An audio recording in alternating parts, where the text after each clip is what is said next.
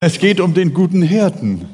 Und äh, dazu stehen wir auf, liebe Gemeinde, und äh, lesen aus äh, Johannes, Johannes 10, Vers 14 und 15. Ich bin der gute Hirte und kenne die meinen und bin den meinen bekannt gleich wie der Vater mich kennt und ich den Vater kenne. Und ich lasse mein Leben für die Schafe. Amen. Nehmt gern Platz miteinander.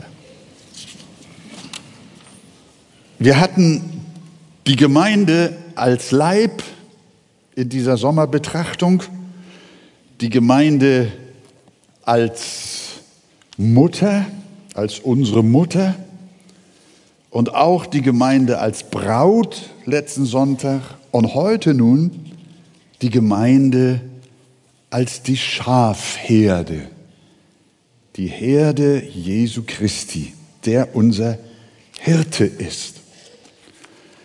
Das Bild vom Hirten und seiner Schafherde finden wir in der ganzen Bibel.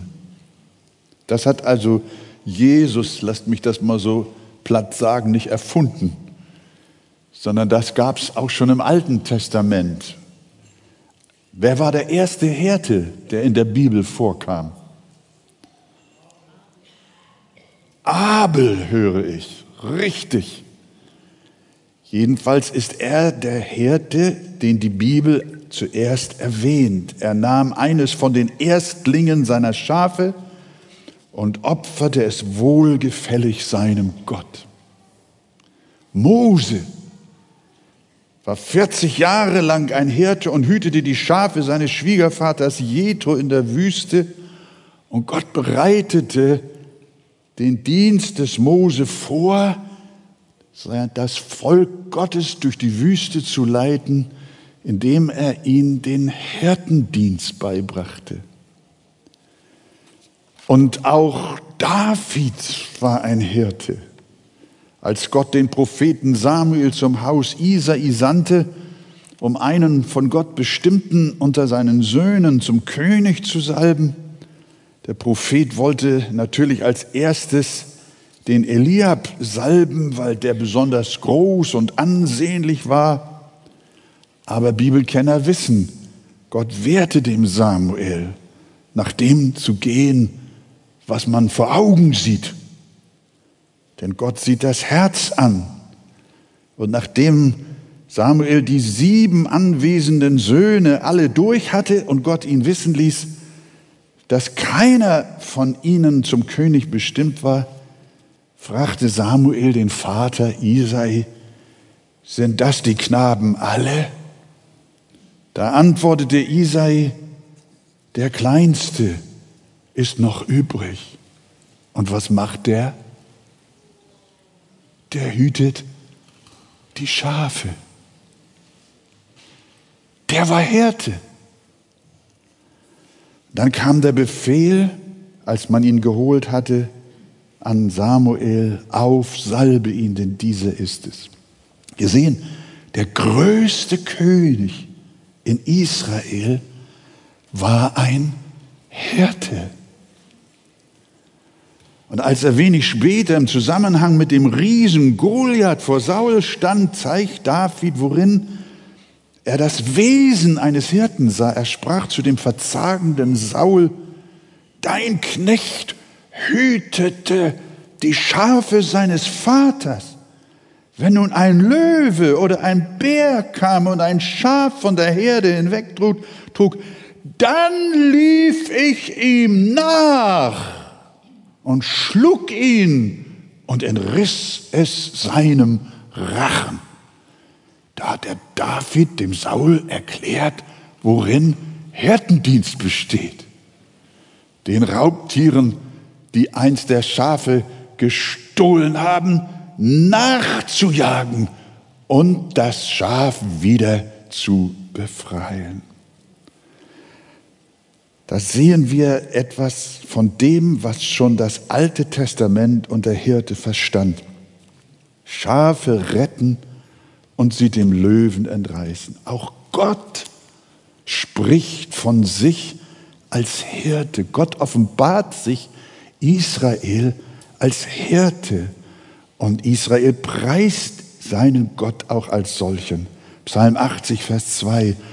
Du Hirte Israels, höre, der du Josef führst wie Schafe. Und wer denkt jetzt nicht am Psalm 23? Der Herr ist mein Hirte.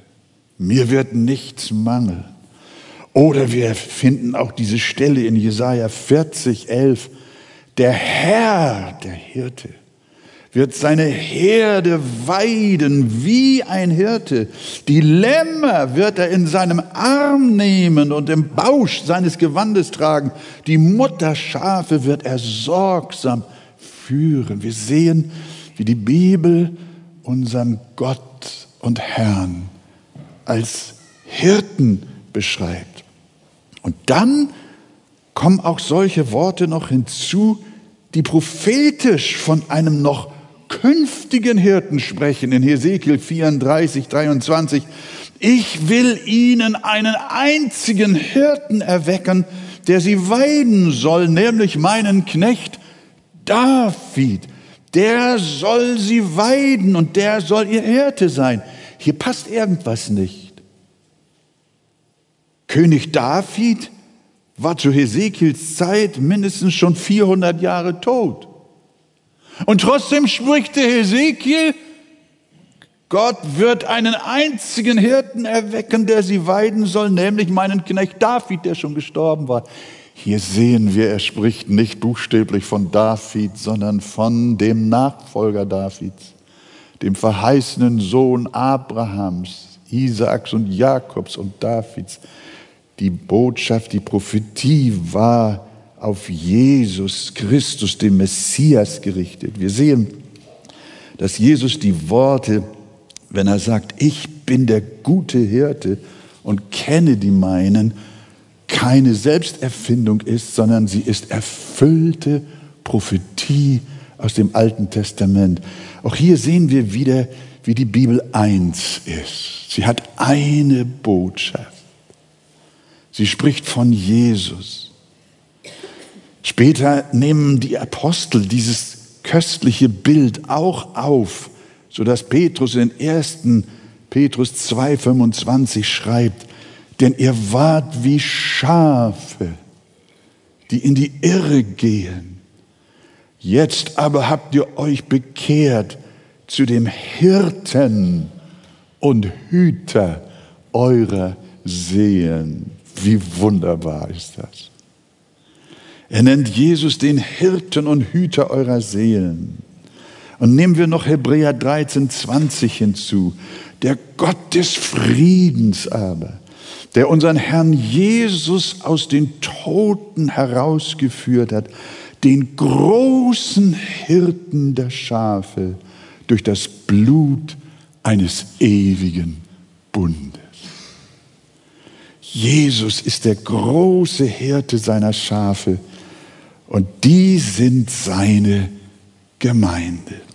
Kein Wunder, dass Jesus nun von sich selber als Hirte seiner Schafe spricht. Und was vermittelt er uns in unserem Textwort, wenn er sagt, ich bin der gute Hirte? Er sagt, und ich kenne die meinen. Jesus kennt seine Schafe. Er sagt, ich kenne sie. Die Frage ist, woher kennt er sie? Woher kennt Jesus dich als sein Kind?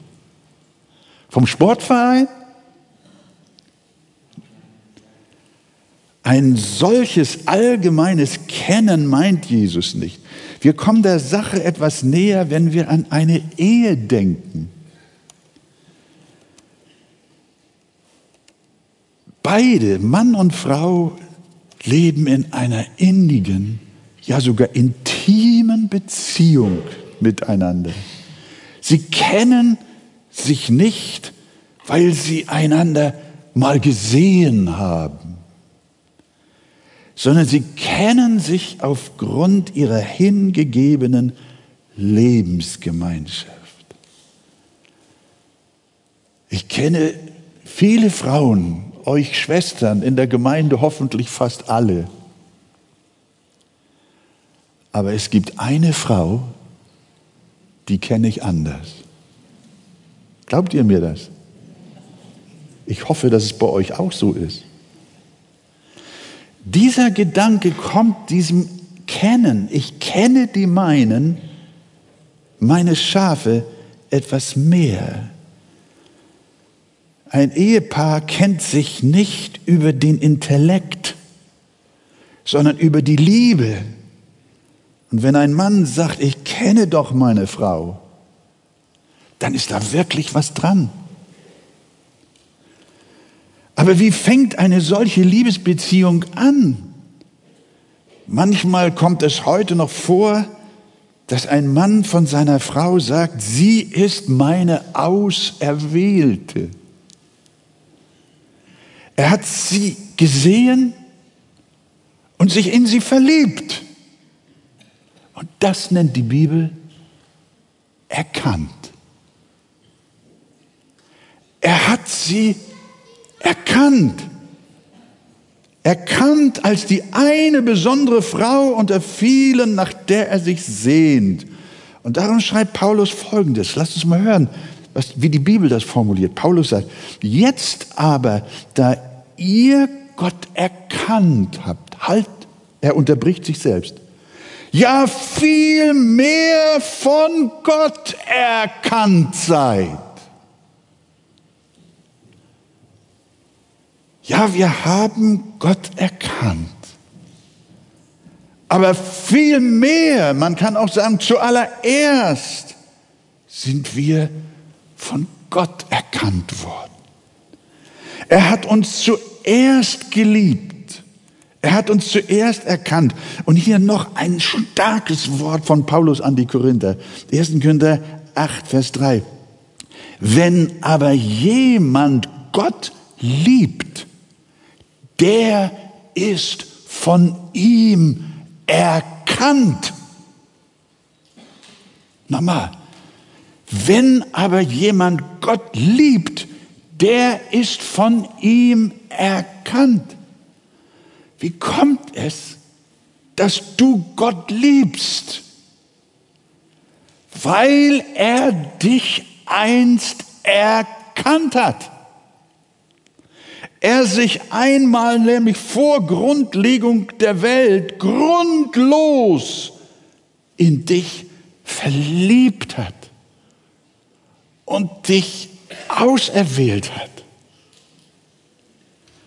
Eines Tages, und eines Tages hast du von Jesus gehört, von dem Hirten deiner Seele, vielleicht in einer Predigt, durch das Lesen der Bibel oder das, das Zeugnis eines Christen. Und da hattest du, lass mich das mal so sagen, auf einmal hattest du Schmetterlinge im Bauch. Auf einmal regte sich was in deiner Seele. Auf einmal wurde es dir warm, auf einmal warst du interessiert, auf einmal hattest du Lust an der Bibel, an der Versammlung, am Gebet. Du hattest Sehnsucht mehr von Jesus. Vorher war das nicht so. Das Grauen, in dir ist etwas aufgebrochen, weil Jesus sich in dich verliebt hatte. Und das hat dich in Feuer versetzt. Das hat dich in Brand gesteckt. Deswegen sagte er, hat uns zuerst geliebt und darum lieben wir ihn. Halleluja.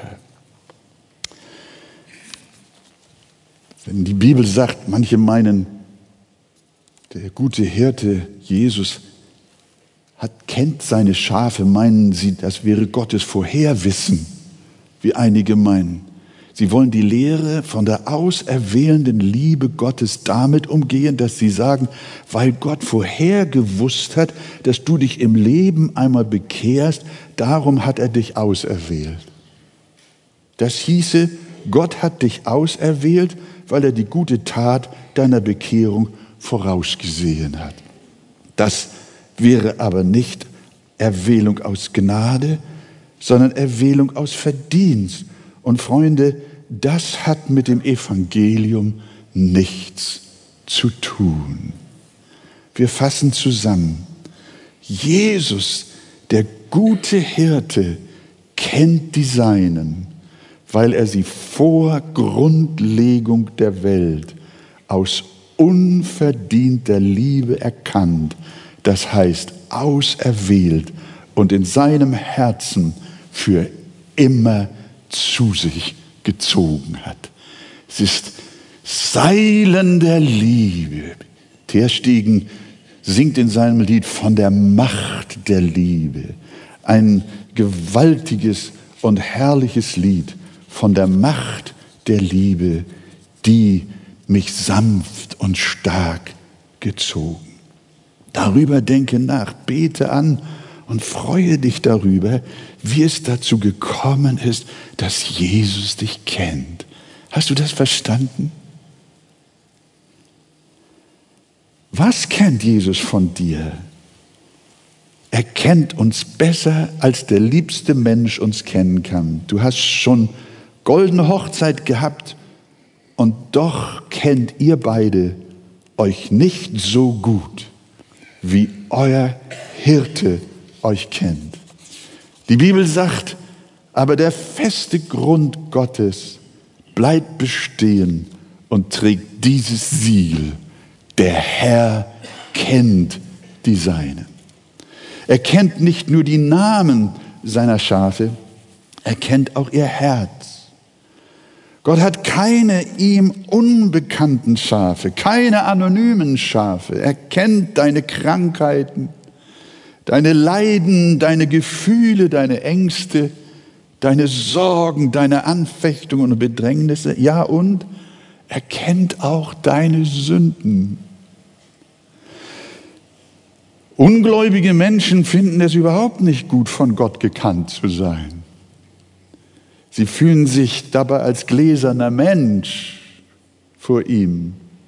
Sie wollen gerne geheime Dinge tun. Menschen sollen das nicht sehen und Gott soll das auch nicht sehen. Sie wollen ihre Sünden vor ihm verbergen. Aber mein lieber Freund, Gott durchschaut dich.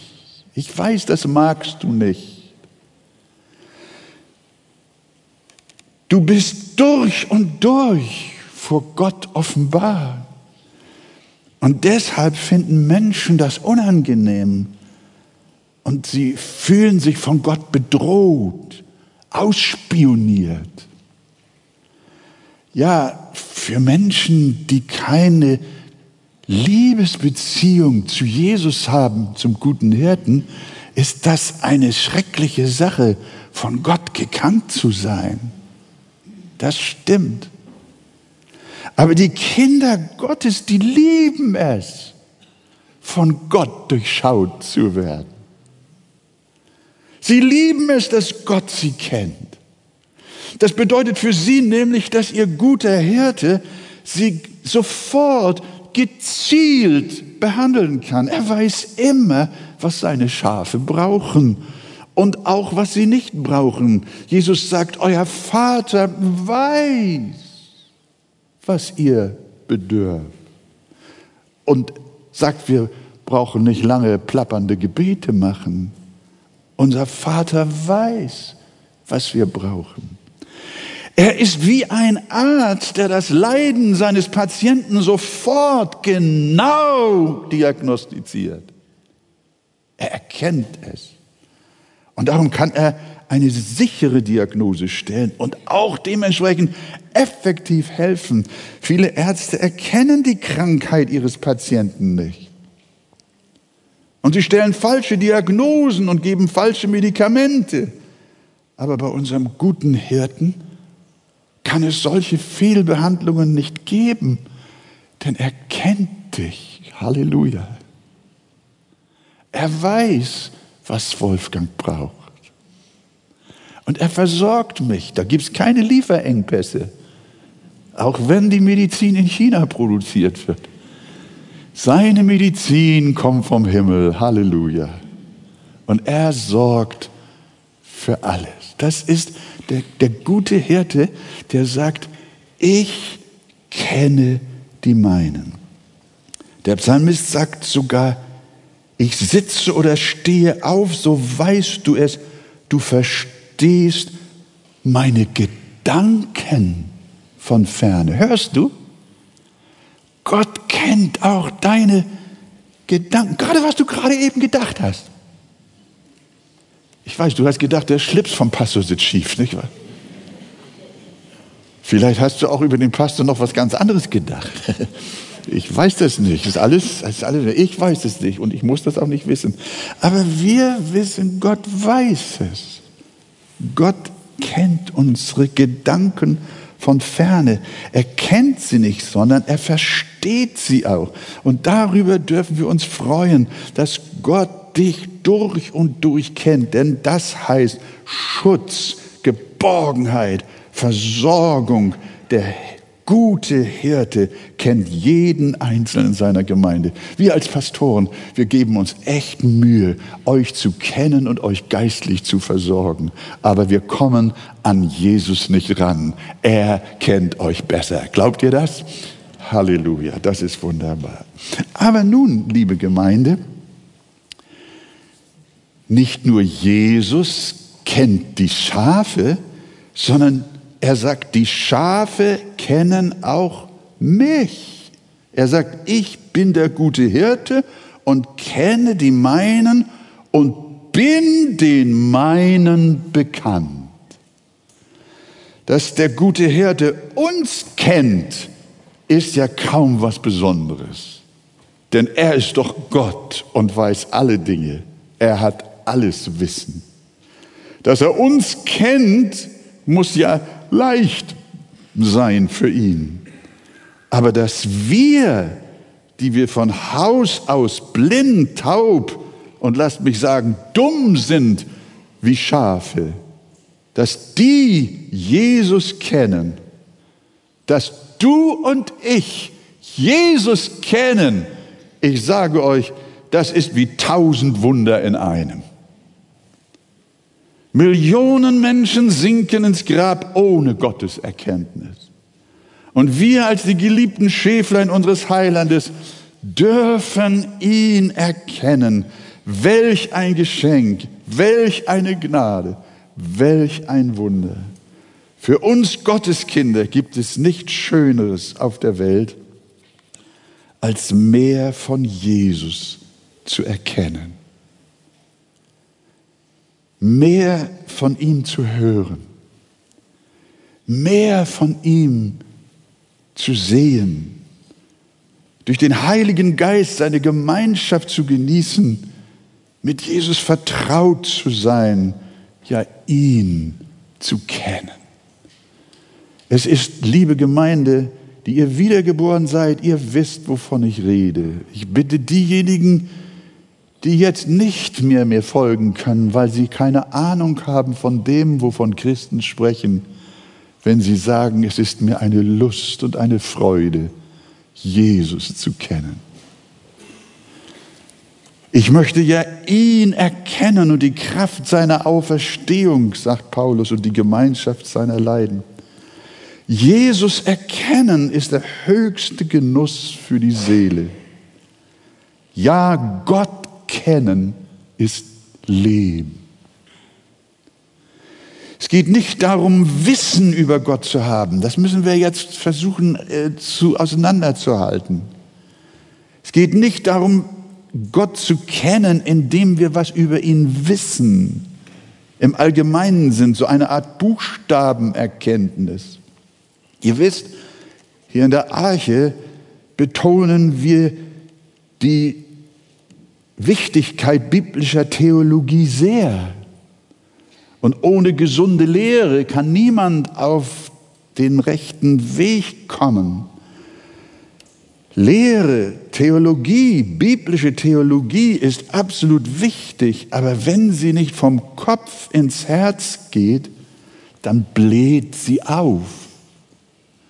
Dann kann Theologie nur hohles Wissen sein, abstraktes Wissen sein. Ich habe Menschen gekannt, die waren vollgepumpt mit Theologie, aber ihr Herz war ferne von Gott. Gott kennen ist nicht genug, wenn wir ihn nur mit dem Verstand kennen. Wir müssen ihn auch mit dem Herzen kennen. Und davon redet der gute Hirte, wenn er sagt, ich bin bekannt den meinen. Ich habe manchmal sehr ausgeklügelte Predigten gehört, aber irgendwie fehlte Jesus in der Predigt. Es war eine Predigt, die mir sehr gute Informationen mitgab, aber sie machte mir den Heiland nicht groß. Und dann wiederum habe ich auch Predigten gehört, die waren so einfach, dass Kinder sie verstehen konnten. Der Pastor redete so innig von Jesus, als ob du ihn fühlen konntest. Und als die Leute glücklich aufstanden, sagten sie, es war gut, heute hier zu sein. Ich hoffe, wenn dieser Gottesdienst zu Ende geht, dass ihr auch sagt, es war gut, hier zu sein. Ich habe Jesus besser kennengelernt. Ich habe den Heiland gesehen. Er war wie zum Fühlen. Er kam meinem Herzen so nahe. Das heißt, wir kennen unseren guten Hirten. Wir haben eine Beziehung zu ihm, eine heilige Gemeinschaft. Das ist das Thema unserer Eckstein-Konferenz. Ich bitte euch, ich bitte euch, fehlt nicht auf der Eckstein-Konferenz. Da geht es um dieses wunderbare Thema, eins sein in ihm. Ihn kennen, ihn lieben. Halleluja. Eine Gemeinschaft der Liebe.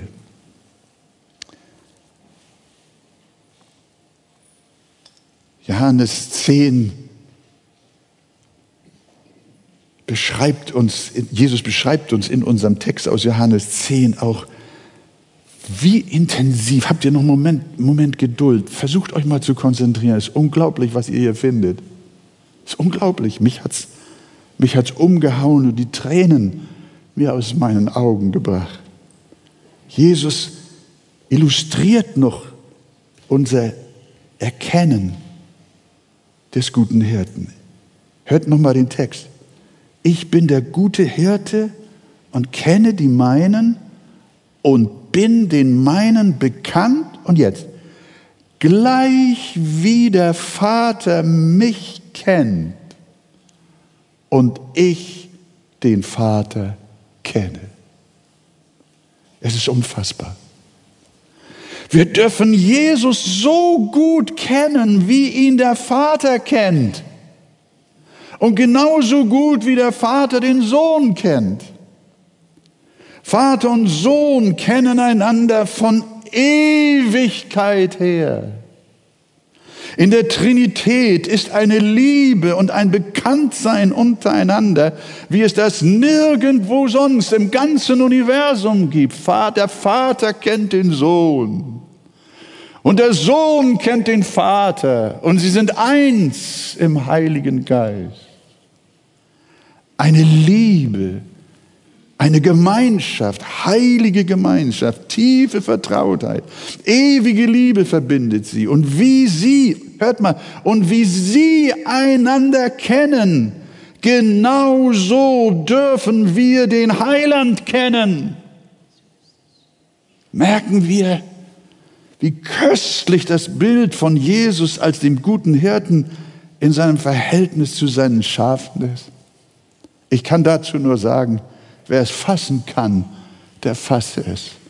Aber wer einmal die Herrlichkeit und die Köstlichkeit der Gemeinschaft mit Jesus erkannt hat und ihn erkannt hat im Herzen durch den Heiligen Geist, durch die Liebe, durch die er dich zu sich gezogen hat, der hat eine Idee, der hat eine Ahnung, was es heißt, dass wir Gott kennen dürfen, dass wir Jesus kennen dürfen. Und jetzt noch was, ihr Lieben. Der letzte Satz hier.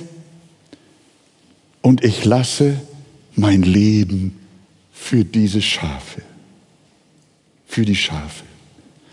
So innig ist die Beziehung. Der gute Hirte legt sein Leben nieder. Für wen? Für die Schafe. Und damit sagt Jesus etwas ganz Gewaltiges. Er sagt nicht, dass er sein Leben lässt für alle Welt. Haltet mal inne. Sondern er sagt, ich lasse mein Leben für meine Schafe. Wenig später ruft, das sagt er übrigens zweimal hier in, in diesem Kapitel, der Hirte lässt sein Leben für seine Schafe. Wenig später ruft er den ungläubigen Juden zu, die zahlreich um ihn standen, ihr glaubt nicht, denn ihr seid nicht von meinen Schafen, wie ich euch gesagt habe. Hey, was heißt das? Jesus sagt, ich lasse mein Leben für meine Schafe, ihr aber hier, ihr seid nicht meine Schafe. Das heißt, für euch sterbe ich nicht. Ich sterbe nur für mein Eigentum. Wenn Christus zu den vielen Umständen Stehenden sagt, ihr seid nicht von meinen Schafen, dann sagt er ihnen zugleich, für euch werde ich nicht sterben. Damit stellt Jesus klar, ob er durch seinen Tod am Kreuz konkret Menschen errettet hat oder ob er der Welt nur eine Möglichkeit zur Errettung geschaffen hat. Was sagst du? Hat Jesus am Kreuz Menschen errettet oder hat er am Kreuz ihnen nur eine Chance erworben? Durch ihren Willen sich selbst zu retten. Nein, wir sind hier beim Kern des Evangeliums. Jesus gibt eine glasklare Antwort. Am Kreuz hat nicht eine Option zur Errettung, äh, am Kreuz hat er nicht eine Option zur Errettung geschaffen, ein Angebot, ein allgemeines Angebot. Eine Option, die man irgendwann einlösen kann oder nicht, sondern er hat am Kreuz definitiv Menschen errettet, persönlich, namentlich errettet. Jesu Tod am Kreuz war nicht eine Chance, sondern Jesu Tod am Kreuz war definitiv ein Rettungsakt. Jesus hat dich am Kreuz errettet und dir nicht eine Chance auf Errettung gegeben. Wer nicht auf Golgatha errettet wurde, sag ich euch, der wird nie errettet. Deine Erlösung fand nicht bei deiner Bekehrung statt, sondern vor 2000 Jahren am Kreuz auf Golgatha. Als Jesus ausrief, es ist vollbracht, waren auf einen Schlag alle errettet, die ihm der Vater gegeben hatte, die seine Schafe waren und es noch werden sollten. An anderer Stelle, Johannes 6, glaube ich, kommt mir noch ins Herz, hat Jesus gesagt, alles, was mir mein Vater gibt, das kommt zu mir. Und wer zu mir kommt, den werde ich nicht hinausstoßen. Alles, was mir mein Vater gibt, das sind meine Schafe. Das kommt zu mir. Auch du warst damals, denk mal darüber nach, liebes Gotteskind. Ich möchte es dir mit Liebe, mit Wärme, mit Freude, mit Dankbarkeit, möchte ich dir zurufen, dass du, dass du den Kern, ja, dass du die Tiefe, die Herrlichkeit deiner Erlösung richtig verstehst. Du wurdest errettet, als Jesus am Kreuz sein Leben ausgehaucht hat. Da warst du, da waren alle seine Schafe namentlich in seinem Herzen. Da hatte er dich in seine Hände gezeichnet.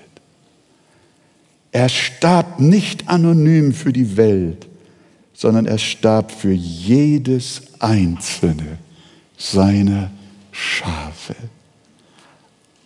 namentlich, persönlich. Darum nannte er sie auch meine Schafe. Sie sind die Schafe, die er sich durch sein Blut zu ewigem Eigentum erworben hat. Er hat den Preis für jedes einzelne seiner Schäflein bezahlt. Wir sind erkauft und darum gehören wir ihm. Er lässt sein Leben für seine Schafe. Und was macht er, wenn ihm doch eins seiner Schafe abhanden kommt? Was macht der gute Hirte dann? Wir erinnern uns an David. Der hat gesagt, ich bin den Raubtieren hinterher, den Bären und den Löwen. Und was macht Jesus? Er tut genau dasselbe. Ich kann die Predigt nicht schließen, ohne zu belegen, dass der gute Hirte keines seiner Schafe verloren gibt, so wie er sie eins um den anderen, einzeln, namentlich und persönlich errettet und den Kaufpreis, das Lösegeld hingeblättert hat für jedes einzelne Schaf. Den Zorn Gottes abgegolten durch sein teures Blut. Und was er bezahlt hat, oh, Jesus wird doch nicht sich für das, was er bezahlt hat, sein erworbenes Eigentum, sich noch wieder aus seiner Hand reißen lassen. Nein, nein, nie, niemals. Sondern am Ende unseres Kapitels hat der Heiland gesagt, und ich gebe ihnen, meinen Schafen, ewiges Leben und sie werden in Ewigkeit nicht verloren gehen. Sag doch mal Amen. Bewegt euch das wirklich? Sonst, sonst nicht Amen sagen. Aber wenn euch das bewegt, dann sagt Amen. Ja, ja, ja. Genau das wollte ich rauskriegen. Nicht? Ihr lieben Geschwister, ich weiß, ich weiß, ihr seid, ihr seid beschäftigt mit dieser Wahrheit. Das macht was mit euch. Das macht was mit uns. Das, ist, das Evangelium ist so herrlich und man kann gar nicht tief genug darüber nachdenken. Wenn Jesus, der gute Hirte, sagt, sie gehen in Ewigkeit nicht verloren, welche Bibelstelle will jemand finden, mit der er versucht, Jesus zu widersprechen? Es gibt keine Bibelstelle sondern er sagt, sie werden in Ewigkeit nicht verloren gehen. Und wenn ihr euch dann mal jetzt Johannes 6, Vers 39 äh, auch noch mal lest, das ist der Wille des Vaters, dass ich nichts verliere. Das ist der Wille des Vaters, dass ich nichts verliere von allem, was er mir gegeben hat, sondern dass ich es auferwecke am letzten Tage. Und diese kostbare Wahrheit, die wird uns im Gleichnis von verlorenen Schaf gezeigt. 99 hat der Hirte noch. Merken wir schon daran. Da wird gezählt. Merkt ihr? Jesus sagt im Gleichnis, er hatte eine Unmenge von Schafen und eins, irgendeins davon ist plötzlich, hat er gemerkt, dass es nicht mehr da ist. Nee. Jesus zählt seine Schafe durch. Und 100 bedeutet komplett. 100 sind alle. Und wenn eins fehlt und noch 99 bleiben, ja, dann sagt er bestimmt, ich habe ja noch 99. Ist ja egal, mein Schaf hat ja einen freien Willen, es kann ja umkehren, wenn es will. Meine Tür ist offen, jedes Schaf kann gern wieder nach Hause kommen, aber zwingen tue ich keinen. Alles ist freiwillig. War das die Haltung des guten Hirten? Nein. Jesus sagt, welcher Mensch unter euch, der hundert Schafe hat und eines von ihnen verliert, lässt nicht die 99 in der Wildnis und geht dem Verlorenen nach. Jetzt mal, hör mal, hör mal. Wie lange? Bis er müde wird? Bis er keine Lust mehr hat? Er geht dem Verlorenen nach und das habe ich mir fett gedruckt. Wirklich habe ich mir fett gedruckt bis er es findet. Halleluja, komm, zwei Daumen, mein Lieber. Das ist gewaltig. Ja, das ist die Botschaft. Bis er es findet. Halleluja. Das ist gewaltig. Sag's mal miteinander, alle zusammen. Bis er es findet. Vorher hört er nicht auf. Das ist mein guter Hirte. Das ist der Heiland. Und dann als er es endlich gefunden hat, naja, dann sagt er ganz bestimmt zu dem verlorenen Schaf, du dummes und bockiges Schaf, jetzt mach, dass du nach Hause kommst. Nimm deine, deine Beine in die Hand und lauf, wie du kannst. Der gute Hirte nimmt auch noch eine Rute und treibt das verwundete Tier vor sich hin in Richtung Stall und sagt, nur aber Dalli. Liest ihr das in dem Gleichnis? Er jagt nicht sein verlorenes Schaf nach Hause. Er sagt auch nicht, laufe nach Hause. Hört mal, Freunde, wir müssen die Bibel immer genau lesen. Und wenn er es gefunden hat, nimmt er es auf seine Schulter mit Freund. Ich sehe mich da, wie er mich trägt. Ja, ja, ich habe eine Vision. eine herrliche Vision, wie der Heiland sein Schaf, das schon so viel Mist gebaut hat, das schon so auf Abwägen gewesen ist, das äh, wieder ihn gesündigt hat, wie einst der Petrus, der ihn verleugnet und sogar verflucht hat. Aber, aber, aber, ich habe für dich gebetet, hat er zu dem verlorenen Petrus gesagt. Ich habe für dich gebetet, dass dein Glaube nicht aufhöre. Und der Glaube des Petrus kam wieder und das Vertrauen wuchs wieder. Und Jesus fragt ihn am Ende, Simon Jona, hast du mich lieb? Und er antwortet ihm verlegen und es ist ihm so schrecklich peinlich. Und er sagt, Jesus, lieber Heiland, du weißt das doch. Ich habe so viel Dummheit immer, aber du weißt in der Tiefe meines Herzens, ich kann nicht anders als dich lieben, denn du hast mich zuerst geliebt. Ich liebe dich weil du mich erkannt hast. Das ist ja gewaltig. Er jagt nichts, sondern er trägt es auf seinen Schultern bis nach Hause. Das ist die Botschaft für dich. Du weißt, dass du zu Christus gehörst. Und da spreche ich jetzt auch zu lieben Menschen, die auf Abwege geraten sind, die wissen von ihrer früheren Bekehrung, aus ihrem Elternhaus her sind sie erfüllt worden mit Gottes Geist und Liebe zu Christus. Aber dann hat die Welt dich gelockt. Aber du irrst umher in dieser Welt, die ist eigentlich fremd für dich, wie der verlorene Sohn. Und du weißt, das ist dein Untergang, du kommst nicht zur Erfüllung. Und jetzt hörst du diese Botschaft hier im Haus und vielleicht auch draußen irgendwo über das Netz. Ich möchte dir sagen, dieser Gottesdienst ist jetzt der Augenblick, wo der gute Hirte dich wiederfindet. Leg dich in seine Arme, blöck ein bisschen und sag, mein Gott, sei mir Sünder gnädig. Bitte ihn um Verzeihung. Lass dich tragen. Lass dich segnen.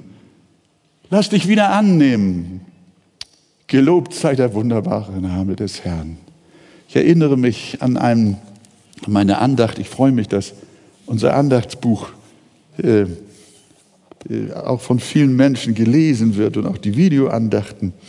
Und da gibt es unter dem Datum des 25. Juli eine Andacht unter dem Titel Verlorene Jahre.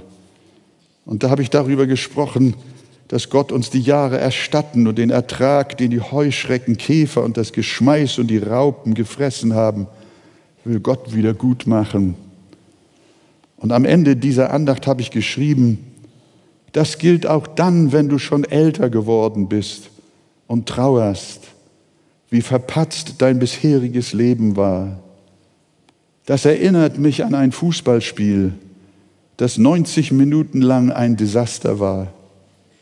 In der Nachspielzeit fielen aber Tore und das bereits abgeschriebene Spiel verwandelte sich in einen grandiosen Sieg.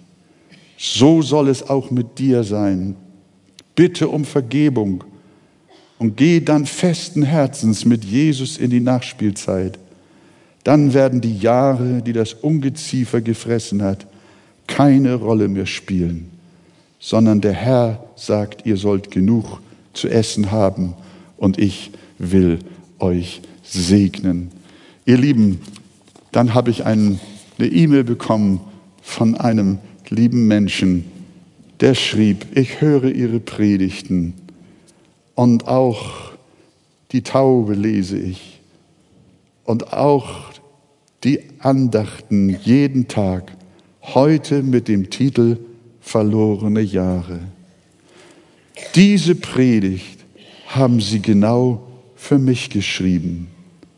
Sie haben mir den Spiegel vorgehalten ich bin Gott sei Dank wieder seit einigen Jahren mit Jesus in der Nachspielzeit fett gedruckt und habe mich letztes Jahr sogar noch taufen lassen. Und jetzt sitze ich am Computer weinend, um Ihnen diese Mail aus Dankbarkeit zu meinem Herrn Jesus zu schreiben und mich bei Ihnen herzlich zu bedanken, dass ich durch Ihren Dienst den Heiland wiedergefunden habe. Ist das nicht schön? Ich könnte über diesen Mann noch etwas mehr sagen, aber das passt jetzt nicht. Wunderbar. Weißt du was? Diese Predigt habe ich auch für dich gehalten. Hier sitzen 99.